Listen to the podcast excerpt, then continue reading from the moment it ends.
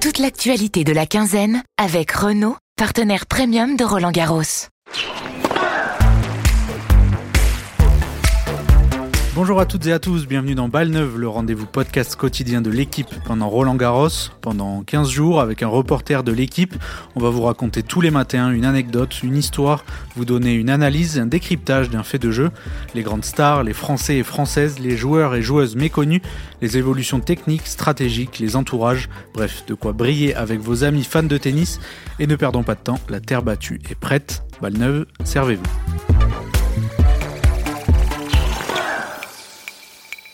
Et ce matin, je suis avec Louis Boulet. Salut Louis. Salut Antoine. Et on va parler de Anastasia Pavlyuchenkova, la revenante, euh, finaliste ici à Roland Garros en 2021. Elle avait perdu contre Barbara Krejcikova. Euh, un parcours étonnant dans ce Roland Garros. Explique-nous pourquoi c'est un miracle qu'elle en, en, soit là, en quart de finale. C'est assez improbable parce que euh, Pavlyuchenkova, elle est descendue à la 846e place mondiale euh, en février. Personne ne l'attendait à, à, ce niveau-là à Roland. Euh, faut savoir que c'était une joueuse euh, qui était 11e mondiale euh, à la fin de l'année 2021 où elle fait finale à Roland. On pensait tous qu'en 2022, ça allait être son année, qu'elle allait peut-être enfin pouvoir, dans un premier temps, rentrer dans le top 10 et surtout aller chercher cette victoire en Grand Chelem. Mais là, grave blessure au genou gauche. Son année 2022, qui devait être son année, finalement, c'est seulement 5 matchs sur le circuit. elle, elle décide de ne pas se faire opérer, mais ça veut dire pas de match, pas touché une raquette pendant de très longs mois. Et elle reprend que en début d'année à l'Open d'Australie. Et quand elle reprend, elle est 846e mondiale. Et, euh, et, là, cette année, euh, elle fait une année où on, ne l'attend pas forcément. Elle prend, de, elle prend des, belles, des belles fessées. Euh, elle prend notamment 6-0, 6-1 contre Georgie à l'Open d'Australie. Et elle prend 6-0, 6-0 contre Iga Swiatek, la numéro 1 mondiale à Rome. Et donc on se dit, bon, sur un malentendu, elle peut peut-être passer un ou deux tours. Mais euh, en étant 333e joueuse mondiale, la retrouver en, quart de finale ici, euh, c'est clairement euh, un exploit.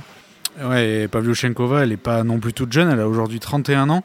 Euh, c'est pas la première fois, je crois, qu'elle revient de loin. Ouais, exactement. Et en plus, c'est ça qui est marrant avec elle, c'est que, bah, tu l'as dit, elle a 31 ans, mais elle est à Roland depuis 2008. Son 15e Roland, on a l'impression qu'elle fait un peu partie des murs.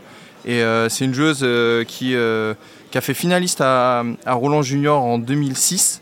Euh, et à ce moment-là, elle a 14 ans, elle vient de gagner euh, l'Open d'Australie junior. Euh, elle gagne aussi l'US Open cette année-là, elle est numéro 1 mondial junior à 15 ans. Et là, on se dit, c'est la nouvelle pépite, elle était programmée pour, pour tout gagner. Et finalement, bah, elle a un peu fait pchit, elle n'avait jamais réussi à, vraiment confirmer. Et au fur et à mesure, avec les années, c'est devenu une joueuse, une très bonne joueuse, mais une joueuse moyenne qui n'a jamais, a jamais été au niveau qu'on attendait. Et c'est cette année 2021 qui, euh, qui lui avait pour la première fois permis euh, de faire un premier retour. Et Pavlyuchenkova, tu l'as dit, 333e joueuse mondiale. Du coup, elle n'a pas du tout un Roland Garros euh, facile.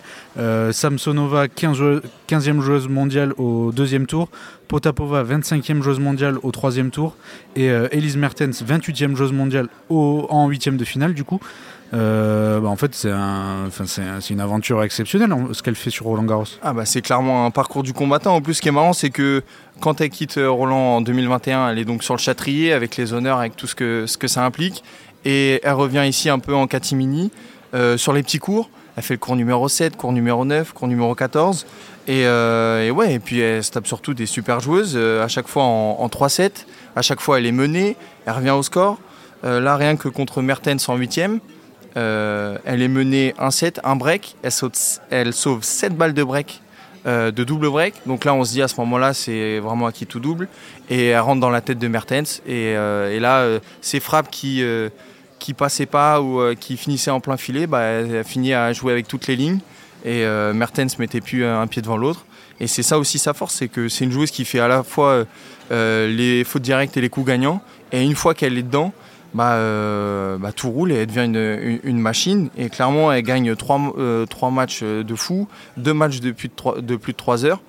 Et, euh, et là, on, on, se dit que bah, potentiellement, si elle l'a déjà fait trois fois, la suite, elle peut le faire aussi.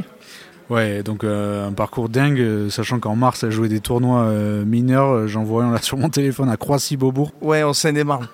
Bah, elle le dit en plus, c'est euh, c'est marrant parce que c'est une joueuse qui est, euh, assez lunaire. Elle, euh, en conférence de presse, c'est assez sympa à, suivre parce que déjà, elle parle super bien français. Elle s'entraîne chez Patrick Mouratoglou depuis des années.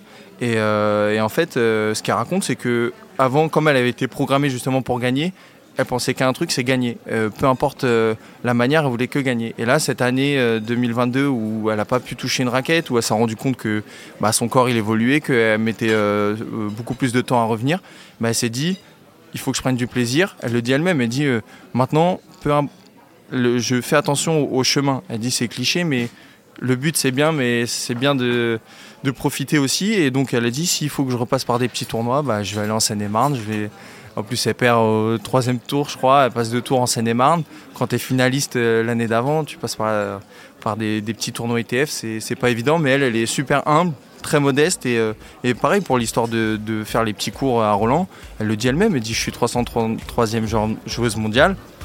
Euh, c'est normal que je fasse pas tout de suite les, les gros cours. Je passe euh, étape par étape. Et, euh, et là, la preuve, ça fonctionne plutôt bien. Eh bien très bien, elle en quart de finale, elle affronte la tchèque Karolina Murova et elle pourrait retrouver soit Arina Sabalenka, soit Elina Svitolina en demi-finale. Ben, merci Louis, Merci à toi. à demain.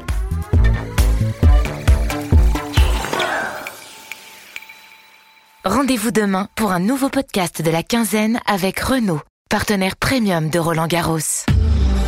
Renault.